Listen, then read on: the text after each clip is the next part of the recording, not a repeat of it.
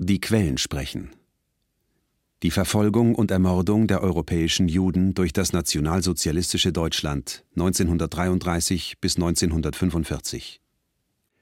Eine dokumentarische Höredition. Teil 2 Deutsches Reich 1938 bis August 1939. Bearbeitet von Susanne Heim. Manuskript Susanne Heim.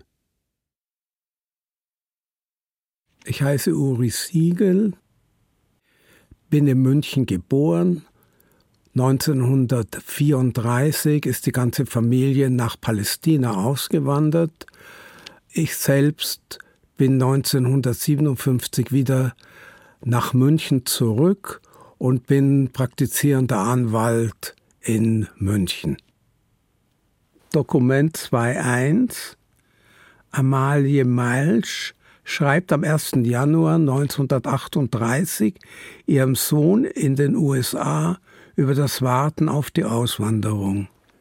Handschriftlicher Brief von Amalie Malsch Düsseldorf an Wilhelm Malsch Long Island, New York. Mein geliebtes Kind, am zweiten Weihnachtstag schrieben wir dir einen ausführlichen Brief. Du wirst ihn ja inzwischen erhalten haben. Auch die Depesche daheim, Papa hat dir gewisse große Freude gemacht. Du warst doch bestimmt in bester Laune. Hoffentlich hast du es auch Onkel Eugen berichtet. Nun warten wir mit Schmerzen auf Nachricht vom US-Konsulat in Stuttgart. Es muss doch nun einmal kommen. Wir hörten hier, dass die Schiffe vor Monaten voraus ausverkauft seien. Wir wollen uns dieser Tage erkundigen, ob es wirklich an dem ist. Hoffentlich nicht. Wir geben dir dann Nachricht hierüber. Heute schrieb uns Alfred, er ist mit seiner Frau für dauernd nach London gegangen und will seine Mutter und so weiter später nachkommen lassen. Er schrieb, du hättest ihm auch geschrieben, wir würden wohl bald abreisen können zu dir. Der liebe Gott mag es geben, dass es wahr wird. Er ist ein lieber herzlicher Junge, wir haben ihn sehr gern. Hat Franklin dir geantwortet? Arthur hat auch an ihn geschrieben.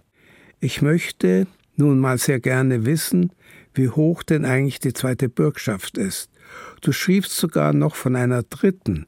Es muss natürlich jetzt alles daran gesetzt werden, bald zu dir zu kommen. Wir wohnen bei Steinhardt auf einem Zimmer. Es genügt ja, bis zur Auswanderung vollständig. Steinhardt sind sehr nett zu uns, wie du dir ja denken kannst. Wir sind meistens bei ihnen in der Wohnung. Die alte Freundschaft hat sich bewährt. Du kennst sie ja auch und warst ja schon hier in ihrer Wohnung, als du dich verabschiedetest. Wir haben das Zimmer, wenn man von der Treppe heraufkommt, geradeaus. Ich mache mir so große Sorgen um dein Auskommen. Warum schreibst du denn darüber nicht etwas ausführlicher? Wohnst du mit Martha zusammen? Wo ist du denn? Hast du auch dort schon Bekannte getroffen? Wenn wir nur erst bei dir wären, das ist es unsere ganze Sorge und sind unsere ganzen Gedanken. Ernst kann froh sein, ob seine Frau überhaupt zu ihm geht. Ich glaube ja noch nicht so recht daran. Wir erwarten diese Tage Post von dir, wir sind sehr neugierig auf deinen lieben Brief. Einmal muss doch alles gut werden und zum Klappen kommen. Ich bete täglich darum, einmal muss der liebe Gott mich doch erhören. Liebes Kind, wie kommst du denn mit deiner Wäsche und Kleidung zurecht? Halte dich nur recht warm, das ist die Hauptsache, gesund zu bleiben. Du hast dir doch wohl inzwischen Wäsche gekauft? Also, geliebtes Kind, bleib recht gesund. Hoffentlich ist unser Wiedersehen nicht mehr so fern. Sei für heute tausendmal gegrüßt und geküsst von deiner dich immer sehr liebenden Mutter. Dokument 216 der Kreisleiter der NSDAP in Leipzig, Ernst Wettengel, berichtet der Gauleitung Sachsen am 15. März 1938 über die bisher gegen Juden getroffenen Maßnahmen. betrifft Juden. Von den im Gau Sachsen zurzeit noch lebenden rund 18.000 Juden wohnen allein zwei Drittel in der Reichsmessestadt.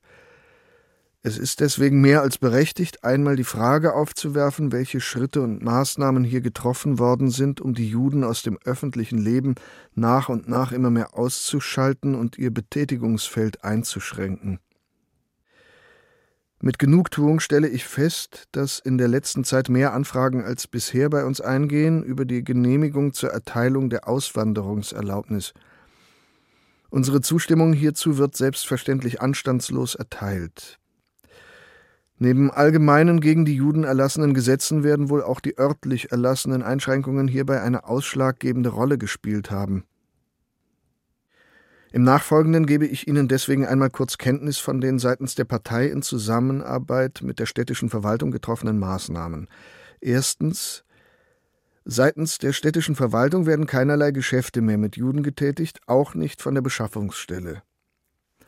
Zweitens jede geschäftliche Verbindung, aus der die Juden irgendwelche Vorteile ziehen könnten, wird unterbunden. Sie erhalten deshalb keinerlei Darlehen, auch nicht von der Sparkasse. Drittens. An Juden werden keine Ausschreibungsangebote ausgegeben. Bei Vergebung von Lieferungsaufträgen werden sie nicht berücksichtigt. Viertens. Juden dürfen nicht betreten a. Gemeinschaftsbäder, Dampf-, Schwimm- und Sommerbäder, B. Leihhaus, C. Städtische Bücherhallen. Erscheinen sie, werden sie gerichtlich belangt. Fünftens. Angehörige der israelitischen Religionsgemeinde dürfen keine Feiern in städtischen Friedhöfen abhalten. Beisetzungen müssen gestattet werden, obwohl ein israelitischer Friedhof vorhanden ist. Sechstens. In der öffentlichen Fürsorge müssen Juden noch unterstützt werden. Jedoch werden sie hier besonders zurückhaltend behandelt. An Juden, die irgendeinen Handel treiben, wird eine Unterstützung grundsätzlich nicht gezahlt. Siebtens. Bei Antrag werden Auswandererbeihilfen gezahlt, um die Gesellschaft bald los zu sein. Achtens. Land wird an Juden nicht verpachtet. Neuntens. Auf den Messen und Märkten der Stadt werden die Juden beschränkt. Die arischen Gesuchsteller werden in jeder Weise bevorzugt.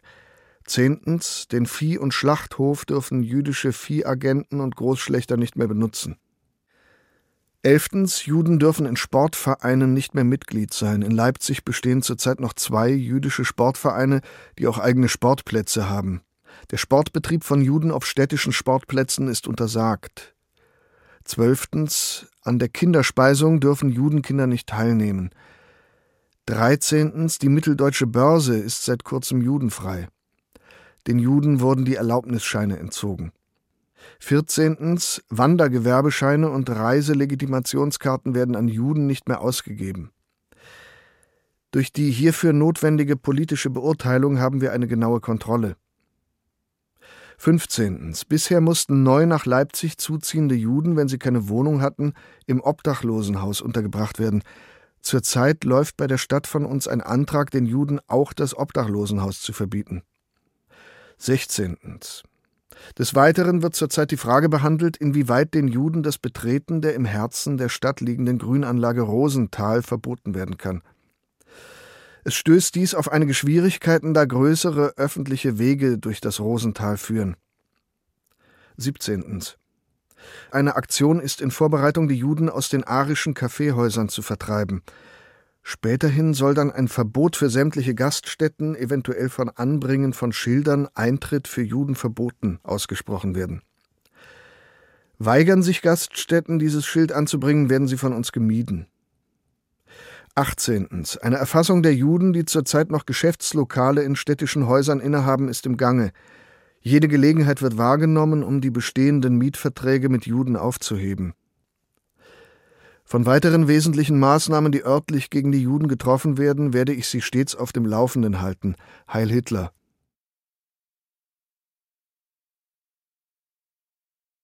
Dokument 2, 17 David Shapira berichtet über die Misshandlung von Wiener Juden nach dem Anschluss. Bericht für ein Preisausschreiben der Harvard University 1940.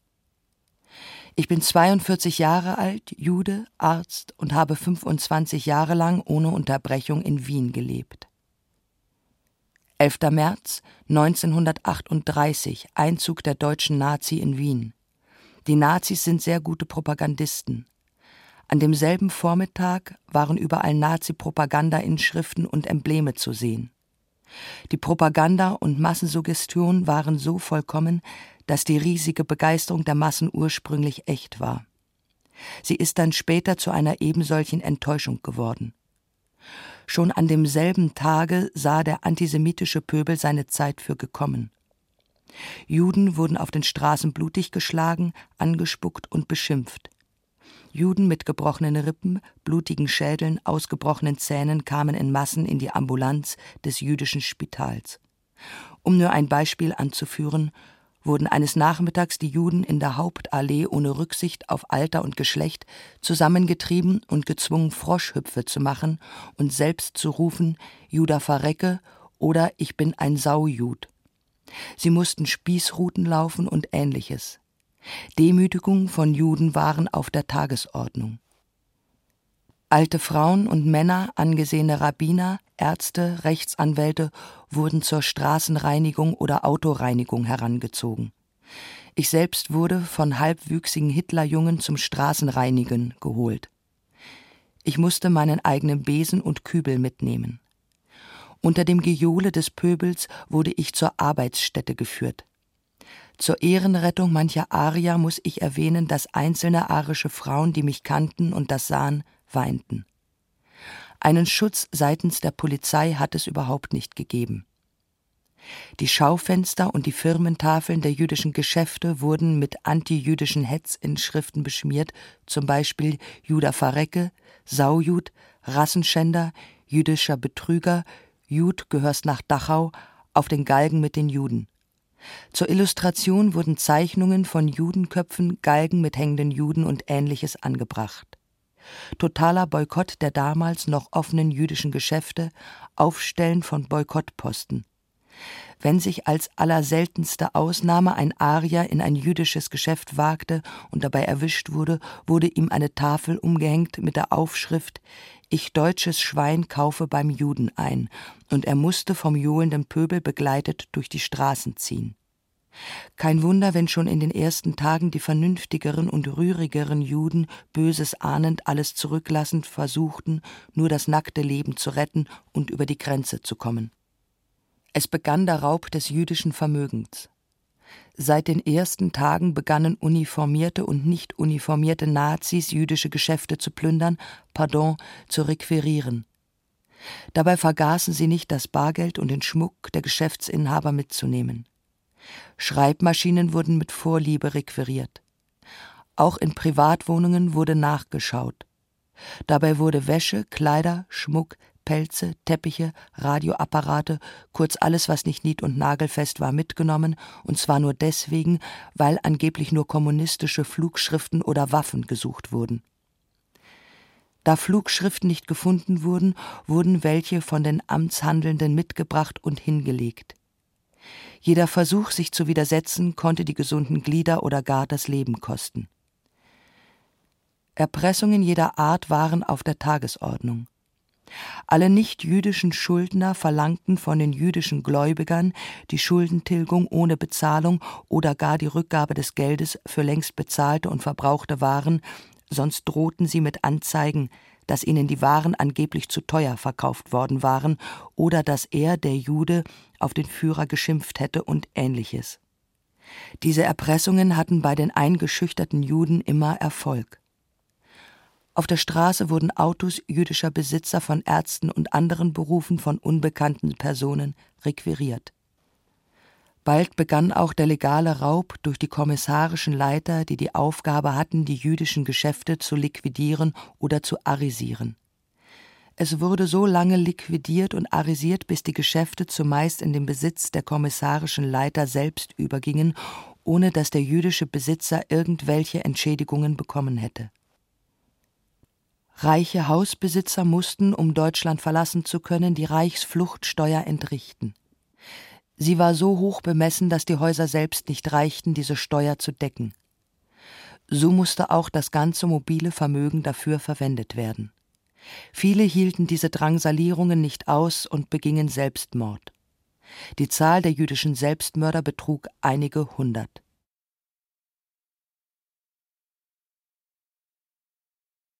Dokument 220 Göring beauftragt am 19. März 1938 Wilhelm Kepler mit der Arisierung der Wirtschaft in Österreich. Nachdem sie aufgrund der Verordnung des Führers vom 16. März 1938 zum Reichsbeauftragten im Rahmen der Zentralstelle für die Überleitung Österreichs bestellt worden sind, beauftrage ich Sie für mich als Beauftragten für den Vierjahresplan die Überleitungsarbeiten in Österreich auf folgenden Gebieten in die Hand zu nehmen. Erstens die von Ihnen bereits eingeleiteten Arbeiten zur Erforschung der österreichischen Bodenschätze müssen beschleunigt auf breitere Basis gestellt und systematisiert werden. Ich lege auf Beschleunigung gerade hierbei besonderen Wert, weil von dem Ergebnis dieser Arbeiten die Entscheidung über eine Reihe von Industriestandorten abhängig sein wird, die in der bisherigen Planung noch offen gelassen waren, nunmehr also dem zurückgekehrten Österreich vorbehalten werden können. Zweitens die Arisierung der Wirtschaftsbetriebe wird in Österreich voraussichtlich in größerem Umfang nötig werden als im Alten Reich. Ihre beschleunigte und sachgemäße Durchführung ist für eine glatte Einführung und reibungslose Abwicklung des Vierjahresplans von besonderer Bedeutung. Sie erfordert daher besondere Aufmerksamkeit und Verantwortung. Drittens. Die erfolgreiche Durchführung des Vierjahresplans in Österreich wird ferner auch von der Gestaltung des Lohn- und Preisniveaus weitgehend abhängen. Sie werden durch Ihre Tätigkeit an Ort und Stelle hierüber den besten unmittelbaren Einblick gewinnen.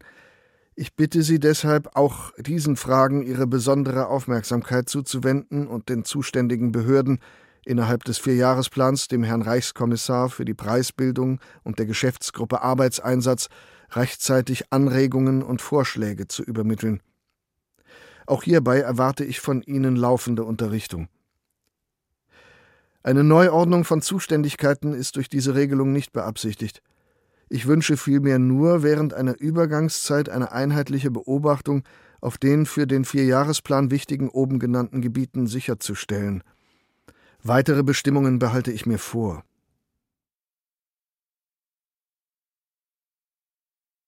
Dokument 2, 30 Luise Solmitz notiert am 27. und 28. April 1938 ihre Reaktion auf die Vorschrift zur Vermögensanmeldung.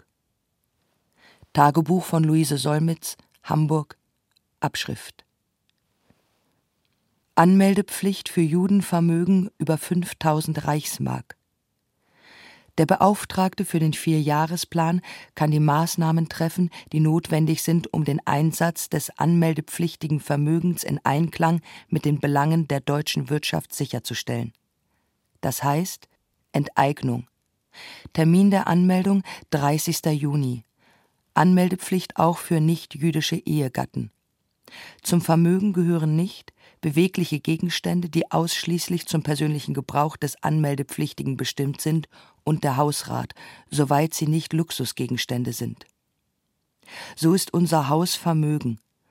Unsere Hypothek bei Frau W. in guten Händen wird nach Gutdünken angelegt. Was wollen wir jammern? Was nützt es? Wir gehen alle unseren Weg. Wie ich mir früher wohl mein Leben gedacht habe, solche Schwierigkeiten konnte meine Seele nicht ahnen. Outcast, Outlaw, das ist eben doch das Glück für uns beide, das Reich, das uns doch bleiben muss.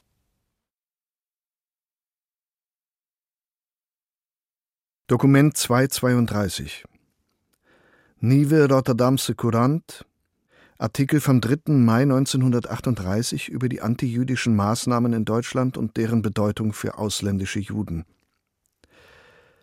Ein Volk muss in seinem Nationalismus schon überaus verblendet sein, dass es die Gesetze der Menschlichkeit so sehr übertritt und massiv gegen eine Minderheit im eigenen Land vorgeht, wie Deutschland augenblicklich gegen die Juden. Die letzte Äußerung dieses atavistischen Instinkts liegt mir nun in Form der Nummer 63 des Reichsgesetzblatts vom 26. April dieses Jahres vor, worin beide am selben Tag und durch Generalfeldmarschall Göring in seiner Eigenschaft als Beauftragter für den Vierjahresplan erlassen, eine Verordnung über die Anmeldung des Vermögens von Juden und eine Anordnung, die sich auf die erstgenannte Verordnung stützt, aufgenommen sind. Beide basieren auf der Verordnung zur Durchführung des Vierjahresplans vom 18. Oktober 1936 und verraten somit, abgesehen von der Unterschrift, auch durch ihre rechtliche Genese das Ziel der neuen Maßnahmen, das Privatvermögen, insbesondere jenes der Juden, der deutschen Wirtschaft zugutekommen zu lassen. Die von Herrn Göring erlassene Anmelde- und Bewertungspflicht wird nicht nur Juden deutscher, sondern auch Juden fremder Nationalität, also beispielsweise auch in Deutschland ansässigen oder dort Vermögensobjekte besitzenden jüdischen Niederländern auferlegt. Der einzige Unterschied zu deutschen Juden besteht darin, dass die ausländischen Juden bloß ihr inländisches, also in Deutschland vorhandenes Vermögen angeben und schätzen lassen müssen – Ansonsten sind sie durch das Gesetz den Juden, die deutsche Staatsbürger sind, gleichgestellt. Was bedeutet das? Jedenfalls geht es hier um eine vorsätzliche staatliche Diskriminierung von Bürgern eines fremden Staats, die gemäß der eigenen nationalen Gesetzgebung gleichberechtigte und genauso vollwertige niederländische, britische, amerikanische usw. So Bürger sind. Eine Diskriminierung nach einem Kriterium, welches die eigene Gesetzgebung grundsätzlich verwirft. Niederländische Juden sind Niederländer, den anderen gleich, und kein fremder Staat hat völkerrechtlich auch nur das geringste Anrecht, zwischen ihnen nach eigenem Gutdünken einen gesetzlichen Unterschied zu machen, der die Rechte und Belange der Ersteren unrechtmäßig antastet. Wie man auch meint, sich intern an den Juden vergehen zu müssen, international haben jüdische Ausländer in Deutschland absolut dieselben Rechte wie ihre nichtjüdischen Landsleute – und sie haben nach nationalem Recht den absolut gleichen Anspruch auf diplomatischen Schutz ihrer eigenen Regierung, ebenso wie das Völkerrecht ihrer Regierung die Befugnis zuspricht, sie gänzlich gleichberechtigt zu beschützen. Wenn das Ausland dies nicht täte, würde es sich selbst an diesem anstößigen Vorgang mitschuldig machen. Es geht mit dem Recht allerdings schnell bergab, aber da sich Deutschland nun auf diesem Weg durch widerrechtliches Einbeziehen auch fremder Völker in seinen Rassenwahn erneut am Völkerrecht vergreift, darf meines Erachtens ein Protest nicht unterbleiben.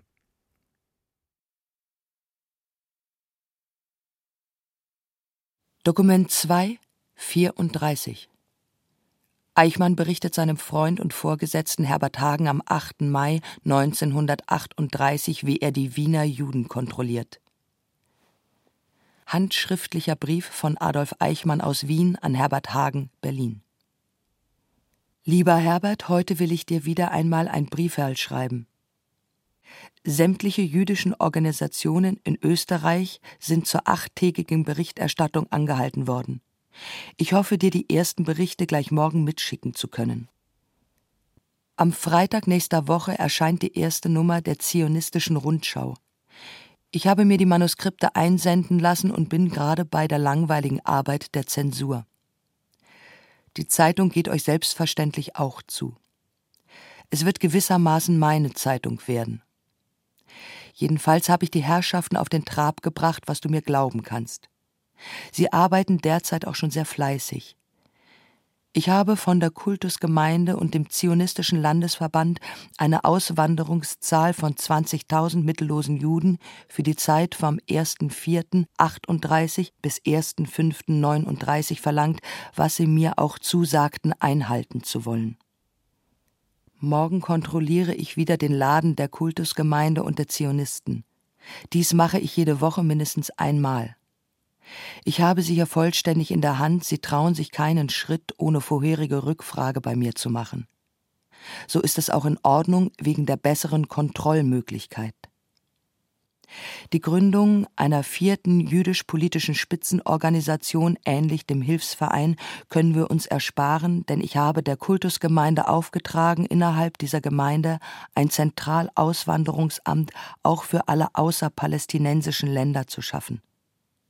Die vorbereitenden Arbeiten hierfür sind bereits im Gange. In ganz großen Zügen ist die Lage der Dinge jetzt folgende. Arisierung, Juden in der Wirtschaft usw. So behandelt laut Erlass Gauleiter Bürkel. Das weitaus schwierigere Kapitel, diese Juden zur Auswanderung zu bringen, ist Aufgabe des Sicherheitsdienstes. Auf diese Auswanderung wurde ja jetzt auch nach Reorganisierung der Kultusgemeinde und des Zionistischen Landesverbandes für Österreich deren Arbeit ausgerichtet. Ich hoffe, dich hiermit wieder kurz auf dem Laufenden gehalten zu haben. Ich selbst komme, glaube ich, als Abteilungsleiter auf einen Unterabschnitt, nachdem die Sache in Wien läuft und ein eingearbeiteter Referent hier ist. Weißt du, es tut mir ehrlich leid, dass ich wahrscheinlich von der Arbeit, die ich gerne machte und in der ich gewissermaßen jetzt schon seit Jahr und Tag zu Hause war, weggehen muss. Aber du wirst ja selbst verstehen, dass ich mit meinen 32 Jahren nicht gern zurückgehe. Unser Chef ist ein ganz ausgezeichneter Vorgesetzter, der für solche Dinge Verständnis hat. Grüße an alle Kameraden von 212. Euer alter Adolf. Bestätige mir bitte jeweils kurz den Erhalt meiner Briefe.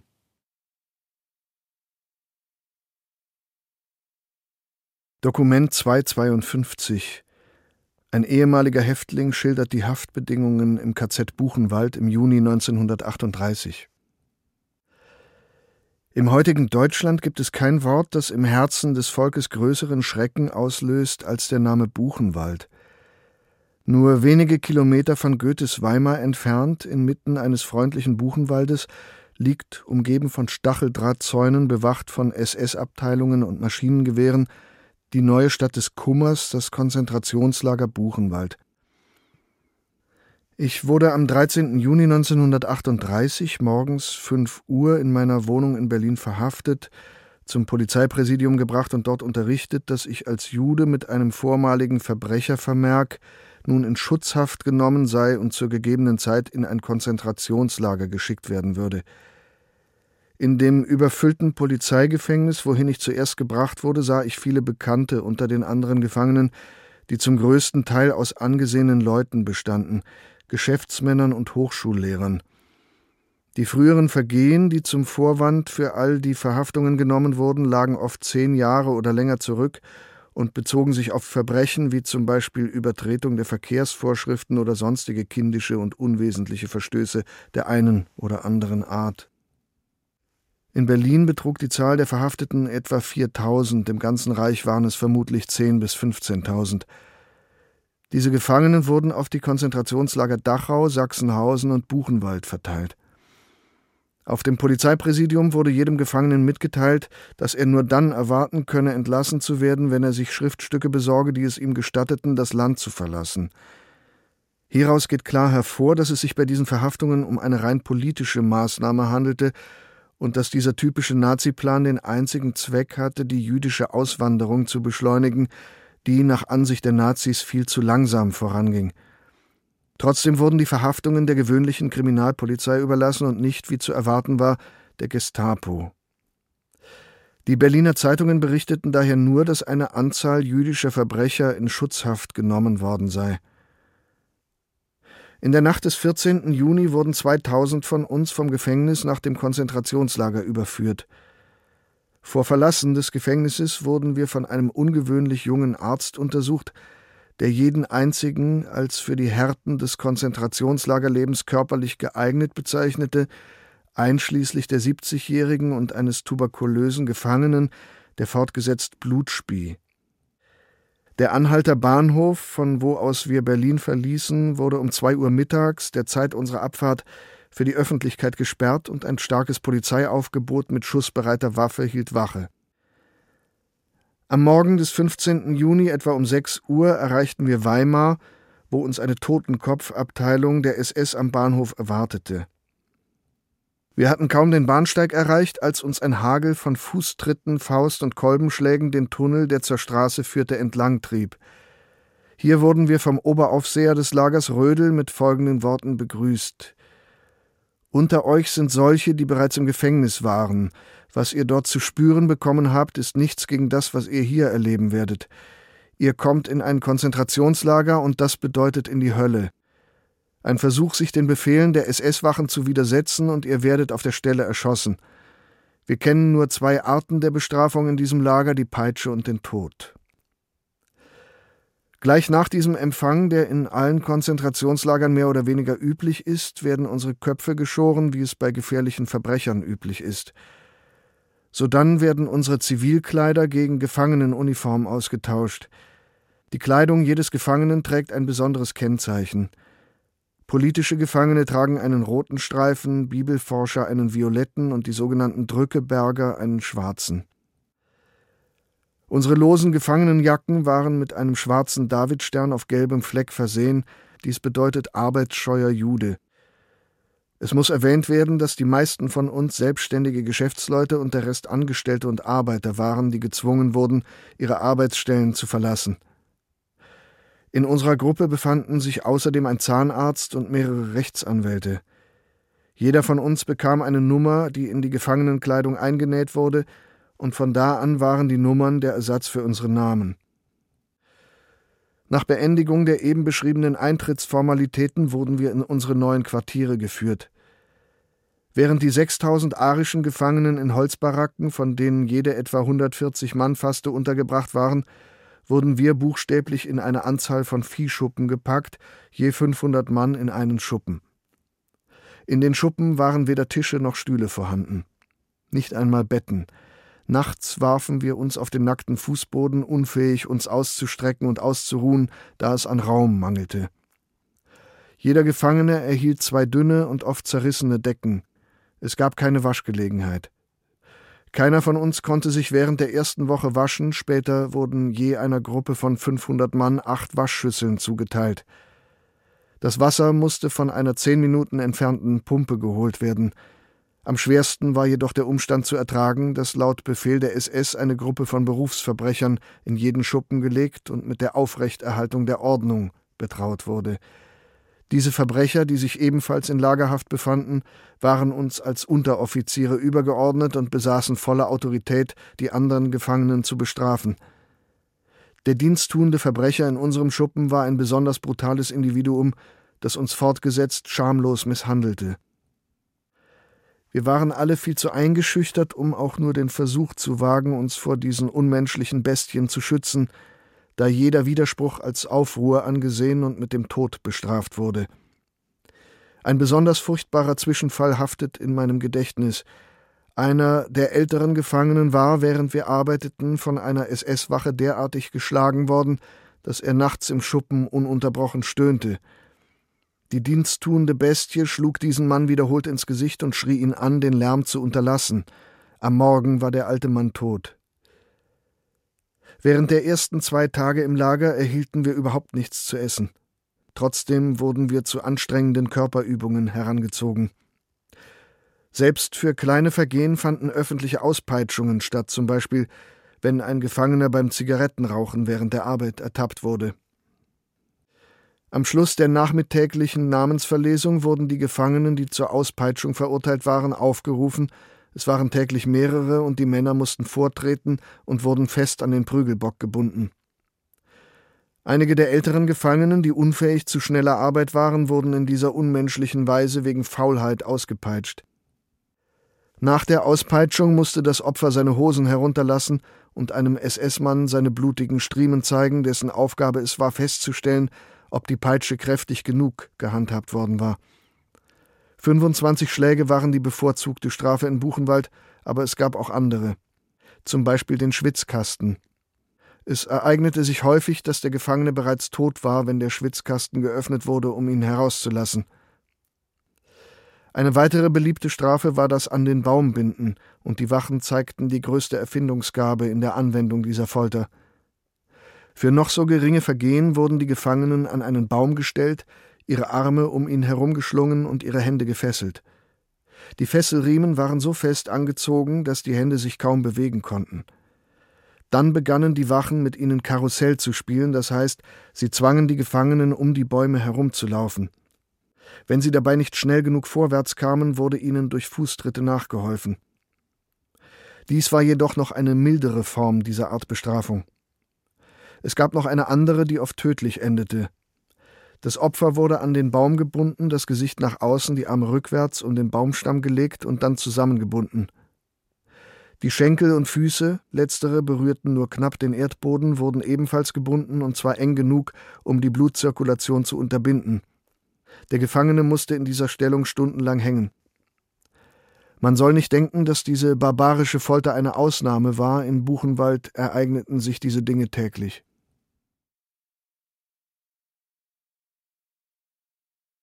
Dokument 2, 68 der Berliner Polizeipräsident Wolf Heinrich Graf von Helldorf erlässt am 20. Juli 1938 Richtlinien zur Diskriminierung von Juden. Runderlass, vertraulich. Sämtliche gegen Juden polizeilicherseits zu ergreifenden Maßnahmen haben im Rahmen der gesetzlichen Vorschriften jedoch unter weitgehendster Auswertung derselben zu erfolgen die für die Bearbeitung von Judenangelegenheiten gegebenen Richtlinien finden in erster Linie nur auf Juden Anwendung. Die Richtlinien sollen aber auch dann hinreichend berücksichtigt werden, wenn der zunächst Verantwortliche, zum Beispiel der Antragsteller Arier, aber sein Ehegatte oder ein sonst an dem konkreten Vorgang unmittelbar Beteiligter Jude ist. Zum Mindesten ist in den letztgenannten Fällen ein strengerer Maßstab als üblich anzulegen. Des Weiteren ist zu berücksichtigen, dass der Arier, der mit einem Juden verheiratet war, dessen Ehe aber durch Tod des jüdischen Eheteils oder durch rechtskräftige Scheidung aufgelöst ist, gegen das Gesetz der Rasse verstoßen hat, es sei denn, dass der Durchbruch des Rassegedankens allein ihn zur Auflösung der Mischehe veranlasst hat. Staatenlose Juden sind in gleicher Weise wie inländische Juden zu behandeln. Bei Verwaltungsstreitverfahren gegen Juden ist sowohl schriftsätzlich als auch beim Vortrag in der mündlichen Verhandlung einleitend die Rassezugehörigkeit der jüdischen Gegenpartei deutlich herauszustellen und jeder selbst unbedeutend erscheinende Angriffspunkt gegen den Juden schonungslos auszuwerten.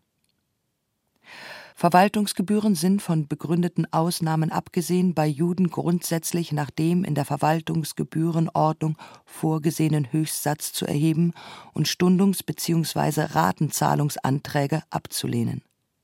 Die Kontrollen auf allen Gebieten polizeilicher Tätigkeit müssen gegen Juden allgemein schärfer und häufiger erfolgen als gegenüber arischen Volksgenossen. Die Kontrollergebnisse müssen zu sofortigen und strengsten Strafen und Zwangsmaßnahmen führen. Die Vollstreckung etwaiger Strafen oder Zwangsmaßnahmen muss mit größtem Nachdruck ohne Verzögerung unnachsichtig durchgeführt werden.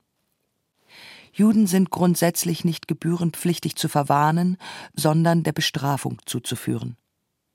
In polizeilichen Strafsachen ist gegen Juden grundsätzlich als Strafmaß das Fünffache des Regelsatzes zu nehmen. Bei gegen Juden zu erlassenden Zwangsgeldverfügungen ist stets der Höchstbetrag von 50 Reichsmark wahlweise eine Woche Haft festzusetzen. Die Ausstellung von Bescheinigungen an Juden jeglicher Art, auf die kein rechtlicher Anspruch besteht, ist abzulehnen. An Juden sind grundsätzlich keine fernmündlichen Auskünfte zu erteilen.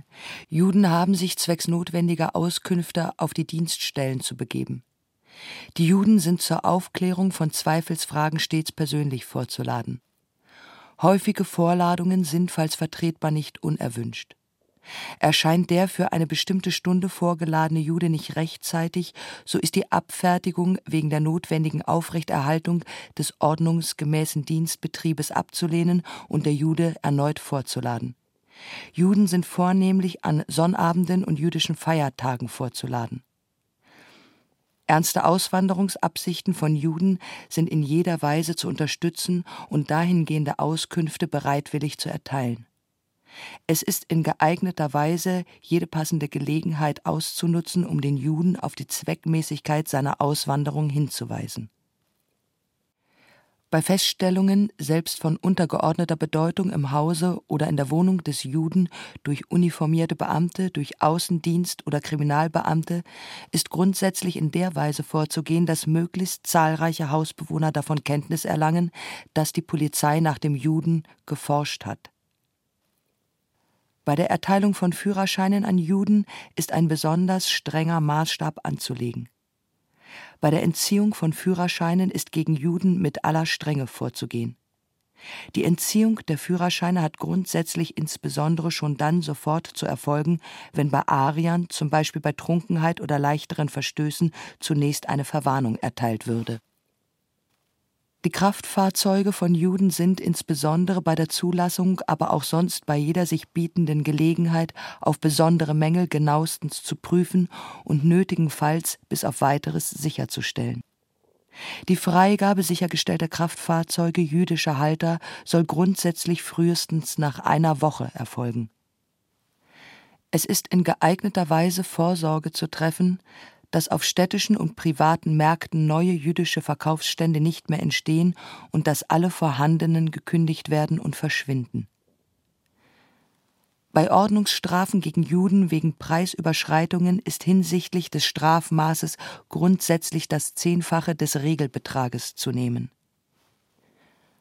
Ordnungsstrafen gegen Juden sind stets unnachsichtlich in kürzester Frist einzutreiben, und zwar vor Entscheidung über den etwa eingelegten Einspruch, der mit Ausnahme der auf dem Spinnstoffgebiet liegenden Vorgänge ohnehin keine aufschiebende Wirkung hat.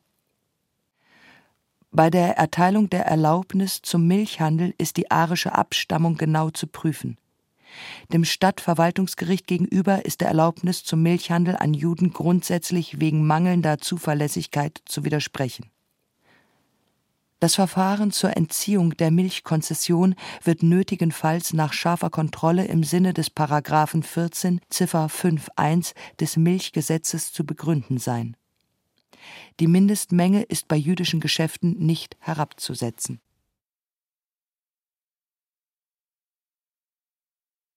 Dokument 2, 82.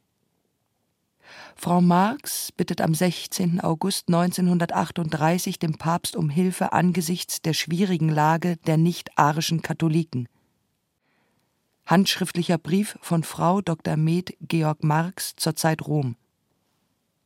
Heiliger Vater, nur die größte Sorge um die Existenz meiner Familie, die in verzweifelter Situation sich befindet, bringt mich dazu, als einfache Frau ehrwürdige Heiligkeit mit diesem Brief zu behelligen. Seit fünf Jahren sehe ich aus um Hilfe, um einen Ausweg, resultatlos. Ich bin die deutsche katholische Frau eines jüdischen deutschen Arztes, dessen Vorfahren während der spanischen Inquisition über Holland nach Deutschland geflüchtet sind meine vier Kinder katholisch getauft und in konfessionellen Schulen erzogen, sind also Halbarier.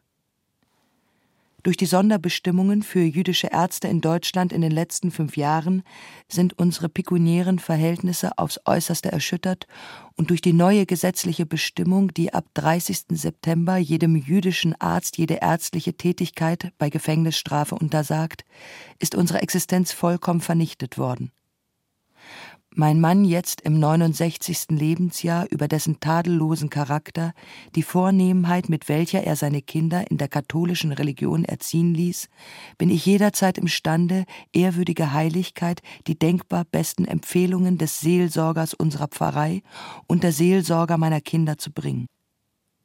Seit fünf Jahren und gerade in besonderem Maße in den letzten Monaten sind durch die jüdischen Hilfskomitees der ganzen Welt einer großen Zahl von Juden im Ausland eine Existenzmöglichkeit geschaffen worden, besonders auch für jüdische Ärzte. Aber so viel ich mich auch bemühte, unterstützt durch beste priesterliche Empfehlungen, ich finde keine Hilfe. Die jüdischen Hilfskomitees sind nur zuständig für rein jüdische Fälle. Unsere Familie besteht aber nur aus einem Juden und fünf Katholiken. Wie kann mein Mann von den Juden Hilfe erwarten mit seiner katholischen Frau und seinen katholischen Kindern? Kommen wir aus Deutschland nicht heraus, sind wir einfach ab 30. September zum Zugrundegehen verurteilt. Und so schließe ich mit der innigen Bitte, Heiliger Vater, helfen Sie uns um Christi willen. Lassen Sie den jüdischen Mann mit seiner katholischen Familie nicht zugrunde gehen. In tiefster Ehrfurcht, Euer Heiligkeit ergebenst.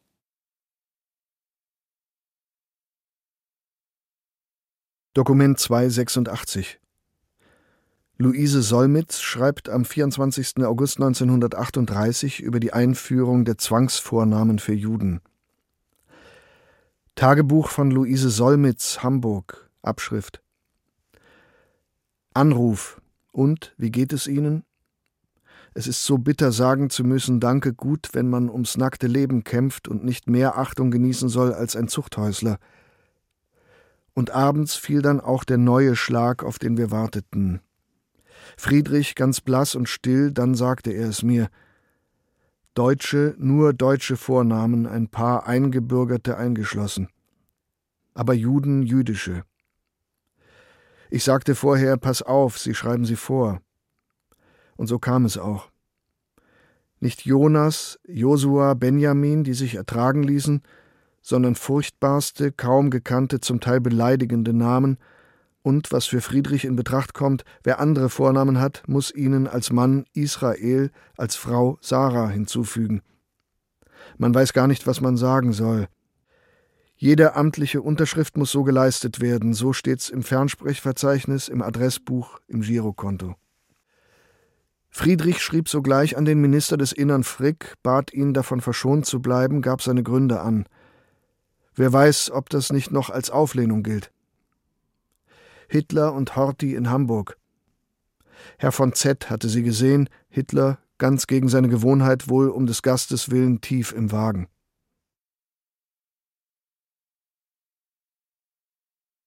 Dokument 288 in einem Bericht an das American Jewish Joint Distribution Committee wird am 25. August 1938 die Situation der Juden in Deutschland resümiert.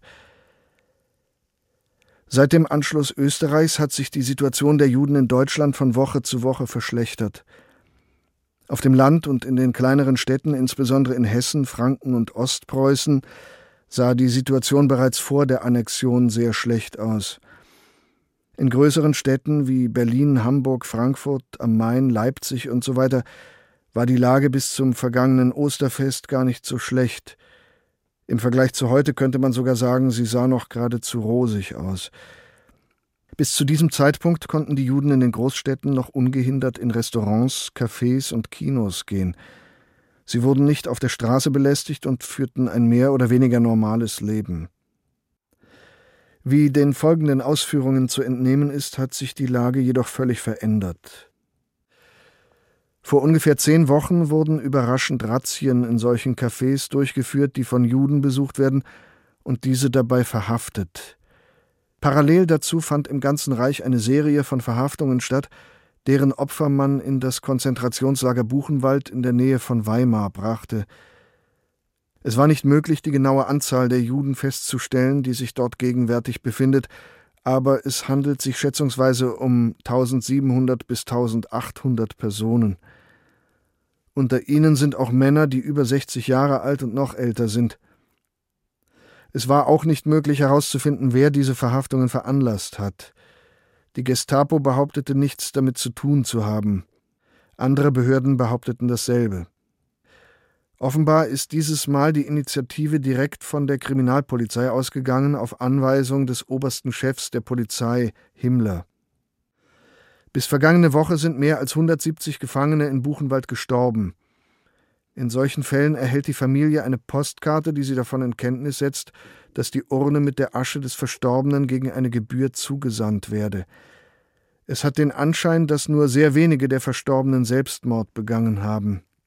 Viele von ihnen waren nicht für die harte Arbeit geschaffen, die sie verrichten mussten, und brachen schlichtweg zusammen. Andere wurden erschossen, weil sie versucht hatten zu fliehen. Gefangene, die nachweisen können, dass sie bereits Schritte zur Auswanderung unternommen haben, werden unter der Bedingung entlassen, das Land binnen weniger Wochen zu verlassen. Infolgedessen werden der Hilfsverein und die anderen humanitär engagierten jüdischen Organisationen und Privatpersonen von morgens bis abends von den Frauen der unglücklichen Gefangenen belagert. Die Frauen flehen voller Verzweiflung darum, ihren Ehemännern bei der Emigration zu helfen, damit sie entlassen werden können. Wie die Behandlung der Gefangenen in Buchenwald aussieht, kann man sich anhand der Tatsache vorstellen, dass einige von ihnen, die ich nach ihrer Freilassung traf, in den sechs Wochen ihrer Inhaftierung 30 bis 40 Pfund abgenommen haben – bei dieser Gelegenheit sollte erwähnt werden, dass Juden nur noch zu Auswanderungszwecken Pässe ausgestellt werden. Es gibt nur wenige Juden, die einen Pass besitzen. Von Zeit zu Zeit wird ein Reisepass ausgestellt, dies geschieht jedoch nur, wenn die Reichsstelle für das Auswanderungswesen bestätigt, dass das Ziel der Reise des Juden die jüdische Auswanderung fördere. Bevor ein Pass ausgestellt wird, werden folgende Stellen konsultiert die Ausländerpolizeibehörde, die Partei, die Gestapo und die Ortspolizei.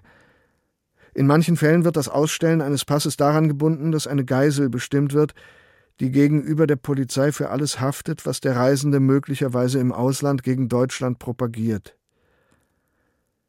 Es muss nicht eigens gesagt werden, dass die Zahl derer, die unbedingt auswandern wollen, täglich steigt. 1000 bis 1200 Menschen wenden sich täglich an den Hilfsverein. Die Reichsstelle für Auswanderung, die der Polizei eine Empfehlung zur Ausstellung eines Reisepasses gibt, benimmt sich sehr anständig bei ihrer Arbeit. Die Ämter sind so überlaufen, dass die Menschen stundenlang Schlange stehen müssen, um eine Nummer für die nächste Woche zu erhalten. Die Zustände in den verschiedenen jüdischen Organisationen sind ähnlich wie beim Hilfsverein. Das Joint-Büro in Berlin wird ebenfalls von morgens bis abends von Bewerbern belagert. Das amerikanische Konsulat in Berlin nimmt bekanntlich keine neuen Anträge mehr an. Es hat sogar für die jetzt laufenden Anträge eine Bearbeitungsfrist bis Februar März 1939 festgelegt. Im Verhältnis zur starken Nachfrage sind die Auswanderungsaussichten sehr gering.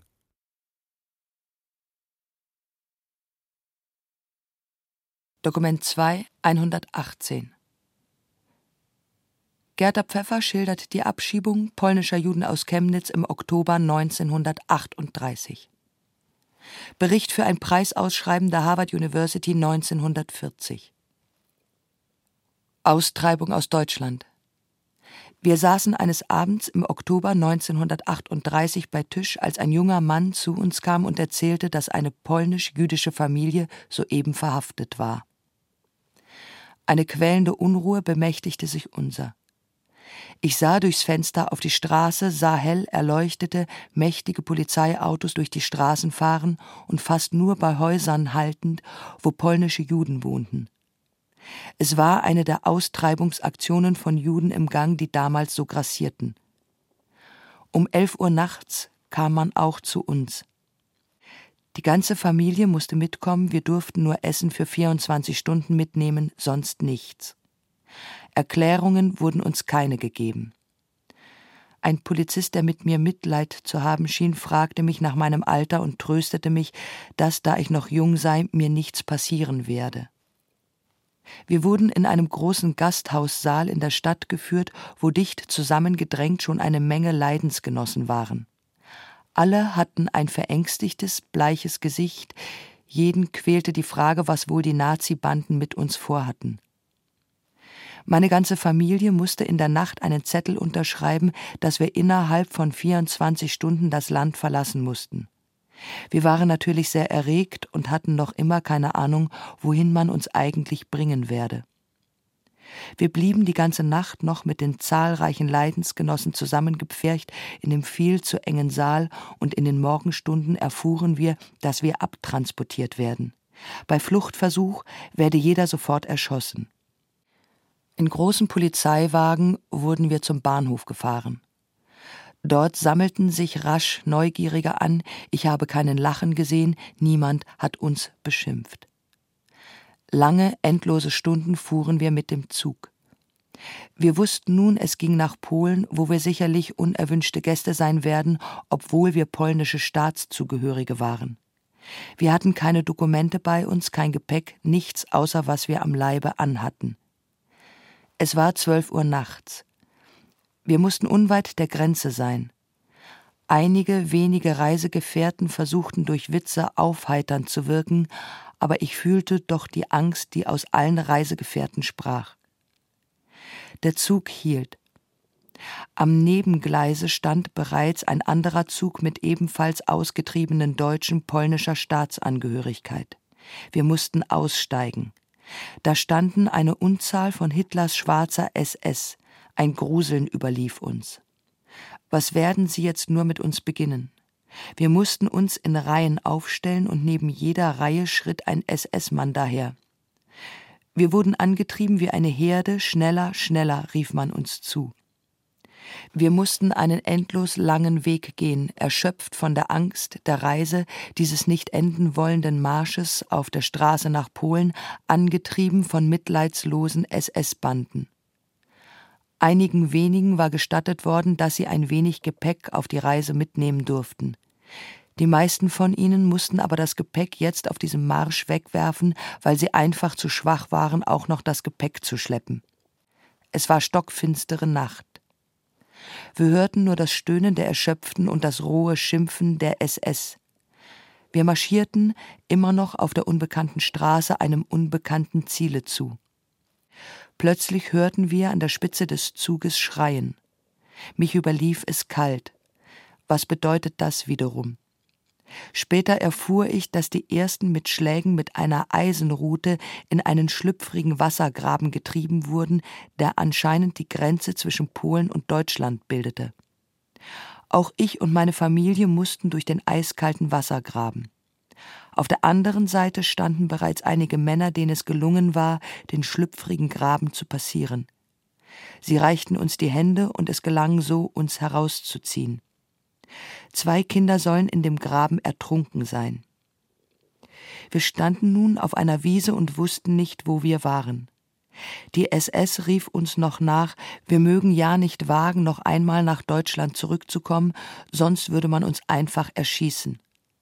Auf der Wiese war ein allgemeines Durcheinander. Männer suchten ihre Frauen, Kinder ihre Eltern, und es dauerte ziemlich lange, bis man sich in dem Dunkeln fand. Dann stapften wir durch die Felder einem Lichte nach, das wir in der Ferne sahen. Gesprochen wurde wenig, zu sehr lastete das Erlebte auf unserer Seele. Wo waren wir eigentlich? Waren wir bereits auf polnischem Gebiet und sogar dann, wo werden wir wirklich noch landen? Plötzlich tauchte ein polnischer Grenzbeamter auf und sprach mit uns Polnisch. Nur wenige verstanden ihn. Wir sollten mit ihm kommen zurück nach Deutschland. Ein Grauen überlief uns. Als wir uns weigerten, hetzte er einen Hund auf uns, schlug mit seinem Gummiknüttel auf uns ein und beschimpfte uns deutsche Schweine. Das war das Widerwärtigste für mich. Auf der anderen Seite der Wiese stand ein deutscher Grenzbeamter, der uns natürlich die Rückkehr nach Deutschland verweigerte. Wir standen so die ganze Nacht auf dieser Wiese, aus Deutschland vertrieben, in Polen unerwünscht. Die Wiese war neutrales Gebiet, war Niemandsland. In der Ferne hörten wir es schießen. Den tiefsten Eindruck machten auf mich die Kinder, erschöpft, müde, tränenlos. Ich beobachtete, wie Einzelne auf ihre verzweifelnden Eltern beruhigend einwirkten. Die Schüsse, die wir hörten, sollen Schüsse auf Vertriebene gewesen sein, die von den Polen nicht ins Land gelassen gezwungen wurden, deutsches Gebiet zu betreten.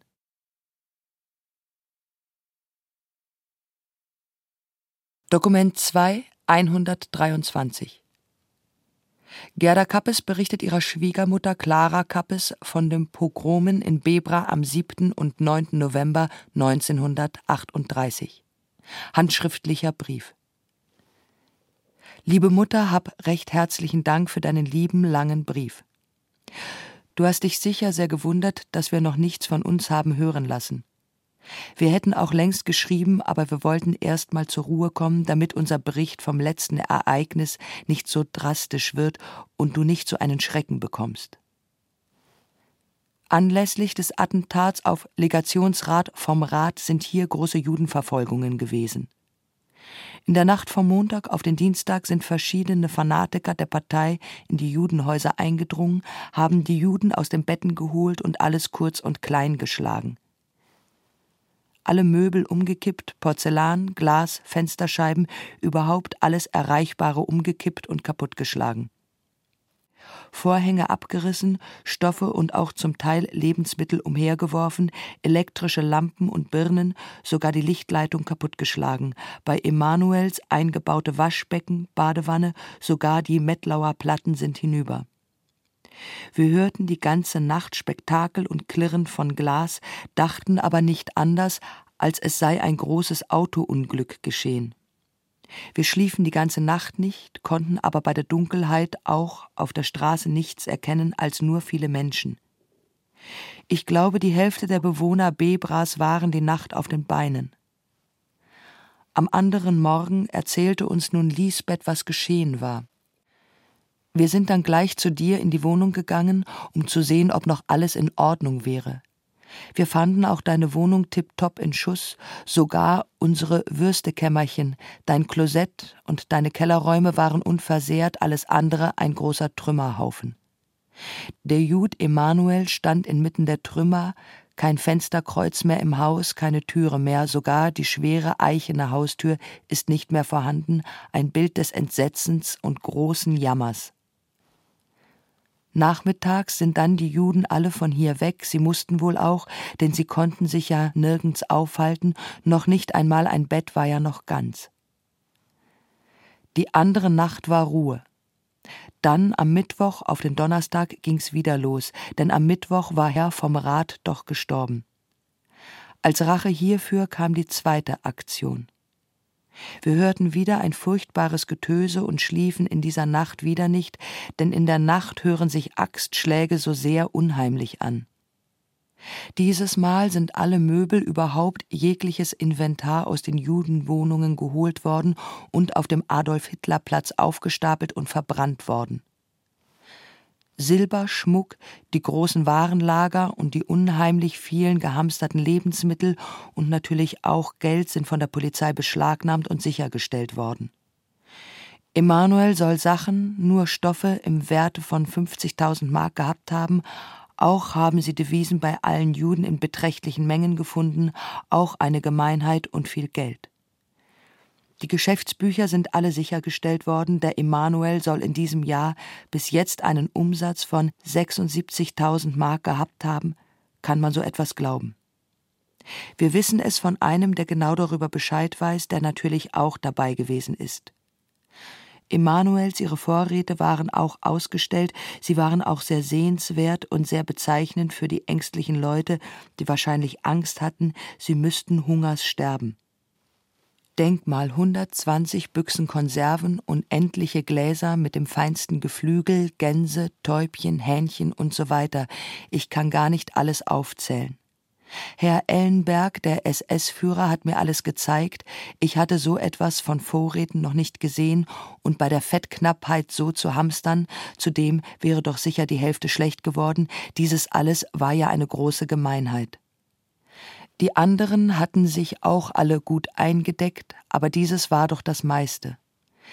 Diese Sachen hat alle die NSV, die nationalsozialistische Volkswohlfahrt, an sich genommen und sollen auf dem schnellsten Weg verteilt werden.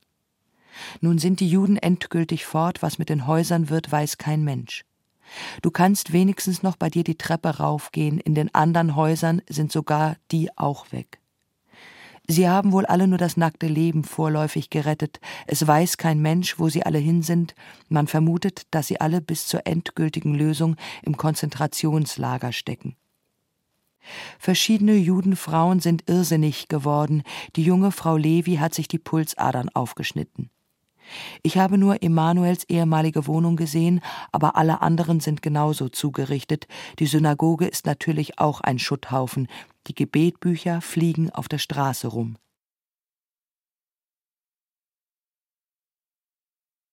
Dokument 226 Der Chef der Sicherheitspolizei Heydrich präzisiert am 10. November 1938 um 1.20 Uhr früh die Anweisungen des Geheimen Staatspolizeiamts zum Pogrom. Blitzfernschreiben, geheim, dringend, sofort dem Leiter oder seinem Stellvertreter vorlegen. Betrifft Maßnahmen gegen Juden in der heutigen Nacht. Aufgrund des Attentats gegen den Legationssekretär vom Rat in Paris sind im Laufe der heutigen Nacht, 9. auf 10.11.1938, im ganzen Reich Demonstrationen gegen die Juden zu erwarten. Für die Behandlung dieser Vorgänge ergehen die folgenden Anordnungen. Erstens. Die Leiter der Staatspolizeistellen oder ihre Stellvertreter haben sofort nach Eingang dieses Fernschreibens mit den für ihren Bezirk zuständigen politischen Leitungen, Gauleitung oder Kreisleitung fernmündlich Verbindung aufzunehmen und eine Besprechung über die Durchführung der Demonstrationen zu vereinbaren, zu der der zuständige Inspekteur oder Kommandeur der Ordnungspolizei zuzuziehen ist.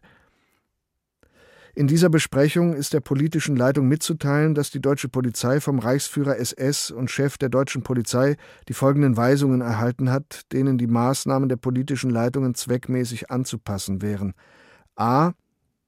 Es dürfen nur solche Maßnahmen getroffen werden, die keine Gefährdung deutschen Lebens oder Eigentums mit sich bringen, zum Beispiel Synagogenbrände nur, wenn keine Brandgefahr für die Umgebung vorhanden ist. B. Geschäfte und Wohnungen von Juden dürfen nur zerstört, nicht geplündert werden. Die Polizei ist angewiesen, die Durchführung dieser Anordnung zu überwachen und Plünderer festzunehmen. C. In Geschäftsstraßen ist besonders darauf zu achten, dass nichtjüdische Geschäfte unbedingt gegen Schäden gesichert werden. D. Ausländische Staatsangehörige dürfen, auch wenn sie Juden sind, nicht belästigt werden. Zweitens. Unter der Voraussetzung, dass die unter erstens angegebenen Richtlinien eingehalten werden, sind die stattfindenden Demonstrationen von der Polizei nicht zu verhindern, sondern nur auf die Einhaltung der Richtlinien zu überwachen. Drittens. Sofort nach Eingang dieses Fernschreibens ist in allen Synagogen und Geschäftsräumen der jüdischen Kultusgemeinden das vorhandene Archivmaterial polizeilich zu beschlagnahmen, damit es nicht im Zuge der Demonstrationen zerstört wird. Es kommt dabei auf das historisch wertvolle Material an, nicht auf neuere Steuerlisten und so weiter. Das Archivmaterial ist an die zuständigen SD-Dienststellen abzugeben. Viertens. Die Leitung der sicherheitspolizeilichen Maßnahmen hinsichtlich der Demonstrationen gegen Juden liegt bei den Staatspolizeistellen, soweit nicht die Inspekteure der Sicherheitspolizei Weisungen erteilen. Zur Durchführung der sicherheitspolizeilichen Maßnahmen können Beamte der Kriminalpolizei sowie Angehörige des Sicherheitsdienstes, der Verfügungstruppe und der allgemeinen SS zugezogen werden. Fünftens. Sobald der Ablauf der Ereignisse dieser Nacht die Verwendung der eingesetzten Beamten hierfür zulässt, sind in allen Bezirken so viele Juden, insbesondere Wohlhabende, festzunehmen, als in den vorhandenen Hafträumen untergebracht werden können – es sind zunächst nur gesunde männliche Juden nicht zu hohen Alters festzunehmen. Nach Durchführung der Festnahme ist unverzüglich mit den zuständigen Konzentrationslagern wegen schnellster Unterbringung der Juden in den Lagern Verbindung aufzunehmen. Es ist besonders darauf zu achten, dass die aufgrund dieser Weisung festgenommenen Juden nicht misshandelt werden.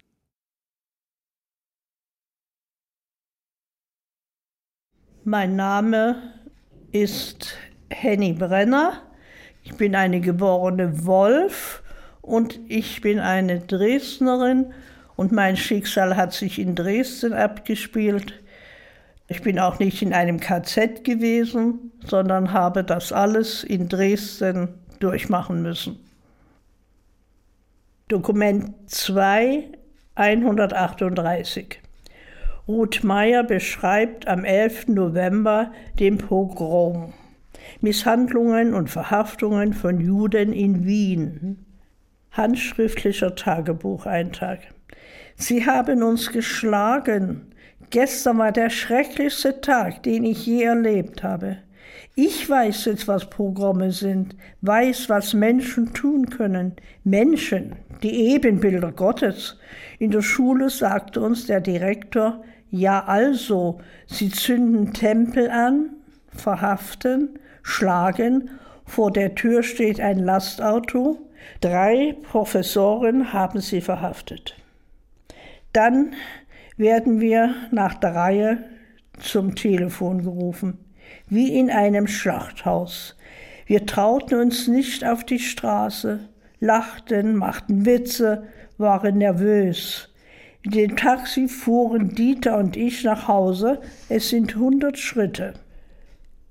Wir rasten durch die Straßen, es war wie im Krieg.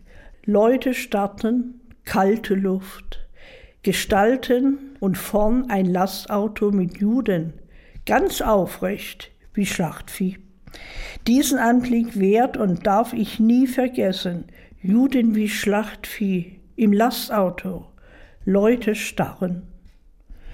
Wir schlüpften wie gehetztes Wild ins Haus keuchten die Stiegen hinauf, dann begann es. Sie schlugen, sie verhafteten, zerdroschen Wohnungseinrichtungen etc.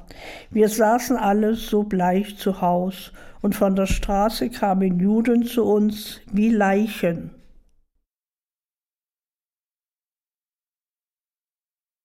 Dokument 2, 146 Besprechung bei Göring am 12. November 1938 über die antijüdische Politik nach dem Pogrom. Stenografische Niederschrift eines Teils der Besprechung unter dem Vorsitz von Feldmarschall Göring. Göring, darüber möchte ich keinen Zweifel lassen, meine Herren, die heutige Sitzung ist nicht dazu da, sich erneut darüber zu unterhalten, was getan werden sollte, sondern es fallen jetzt Entscheidungen, und ich bitte die Ressorts inständig, nun aber Schlag auf Schlag die notwendigen Maßnahmen zur Arisierung der Wirtschaft zu treffen und mir vorzulegen, soweit das notwendig ist. Bei der Arisierung der Wirtschaft ist der Grundgedanke folgender. Der Jude wird aus der Wirtschaft ausgeschieden und tritt seine Wirtschaftsgüter an den Staat ab. Er wird dafür entschädigt. Die Entschädigung wird im Schuldbuch vermerkt und wird ihm zu einem bestimmten Prozentsatz verzinst. Davon hat er zu leben. Es ist selbstverständlich, dass wir diese Arisierung, wenn sie schnell erfolgen soll, nicht etwa zentral allein im Wirtschaftsministerium in Berlin machen können dann würde man damit nicht fertig. Zunächst gibt der Wirtschaftsminister bekannt, welche Geschäfte er überhaupt stilllegen will, weil sie übersetzt sind. Diese Geschäfte scheiden bei der Arisierung von vornherein aus. Die vorhandenen Waren sind für andere Geschäfte zum Verkauf freizustellen. Soweit sie nicht abgesetzt werden können, wird sich irgendein Weg finden, sie in die Winterhilfe hineinzuführen oder sonst wie zu verwerten. Es muss natürlich immer die kaufmännische Verwertung angestrebt werden, denn bei dieser ganzen Umwandlung soll der Staat nicht leiden, sondern soll einen Vorteil davon haben. Zweitens sind für die Kaufläden und Kaufhäuser, ich spreche jetzt nur von dem, was sichtbar zutage tritt, Kategorien aufzustellen, entsprechend der Wichtigkeit der einzelnen Branchen. Der Treuhänder des Staates schätzt das Geschäft ab und bestimmt, welchen Betrag der Jude bekommt. Dieser Betrag ist selbstverständlich an sich schon möglichst niedrig zu halten. Das Geschäft wird dann von der Treuhand in arischen Besitz überführt, und hierbei ist der Aufschlag zu erzielen, das heißt, das Geschäft ist entsprechend seinem normalen tatsächlichen Verkehrswert und Bilanzwert an den Mann zu bringen. Wenn die Fabrik notwendig ist, wird sie arisiert. Wenn sie nicht notwendig ist, werden ihre Anlagen jener Aktion zur Verfügung gestellt, die ich sowieso in den nächsten Wochen durchführen muss, nämlich der Aktion zur Umwandlung von nicht lebensnotwendigen Produktionswerkstätten in lebenswichtige. Dazu werde ich noch sehr viel Raum und sehr viele Fabriken brauchen. Goebbels Es sind fast in allen deutschen Städten Synagogen niedergebrannt. Nun ergeben sich für die Plätze, auf denen die Synagogen gestanden haben, die vielfältigsten Verwendungsmöglichkeiten. Die einen Städte wollen sie zu Parkplätzen umgestalten, andere wollen dort wieder Gebäude errichten. Göring wie viele Synagogen sind tatsächlich niedergebrannt? Heidrich. Es sind im Ganzen 101 Synagogen durch Brand zerstört, 76 Synagogen demoliert, 7500 zerstörte Geschäfte im Reich. Göring. Was heißt durch Brand zerstört? Heidrich. Zum Teil abgebrannt, zum Teil ausgebrannt. Goebbels. Ich bin der Meinung, dass das der Anlass sein muss, die Synagogen aufzulösen. Alle, die nicht mehr vollkommen intakt sind, müssen von den Juden niedergelegt werden. Die Juden müssen das bezahlen. Hier in Berlin sind die Juden dazu bereit. Die Synagogen, die in Berlin gebrannt haben, werden von den Juden selbst niedergelegt. Wir können sie zum Teil zu Parkplätzen umgestalten, zum Teil werden dort andere Gebäude errichtet werden. Das muss nun, glaube ich, als Richtschnur für das ganze Land herausgegeben werden, dass die Juden selbst die beschädigten oder angebrannten Synagogen zu beseitigen haben und der deutschen Volksgemeinschaft fertige freie Plätze zur Verfügung zu stellen haben. Ich halte es für notwendig, jetzt eine Verordnung herauszugeben, dass den Juden verboten wird, deutsche Theater, Kinotheater und Zirkusse zu besuchen. Ich habe schon aufgrund des Kulturkammergesetzes eine solche Verordnung herausgegeben. Ich glaube, dass wir uns das aufgrund unserer heutigen Theaterlage leisten können. Die Theater sind sowieso überfüllt. Wir haben kaum Platz. Ich bin aber der Meinung, dass es nicht möglich ist, Juden neben Deutsche in Varietés, Kinos oder Theater hineinzusetzen. Man könnte eventuell später überlegen, den Juden hier in Berlin ein oder zwei Kinos zur Verfügung zu stellen, wo sie jüdische Filme vorführen können. Aber in deutschen Theatern haben sie nichts mehr verloren. Weiterhin halte ich es für notwendig, dass die Juden überall da aus der Öffentlichkeit herausgezogen werden, wo sie provokativ wirken. Es ist zum Beispiel heute noch möglich, dass ein Jude mit einem Deutschen ein gemeinsames Schlafwagenabteil benutzt.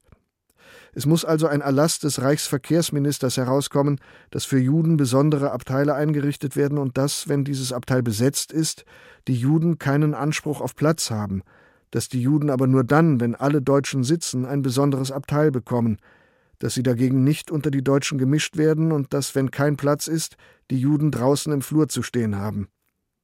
Göring, da finde ich es viel vernünftiger, dass man ihnen eigene Abteile gibt.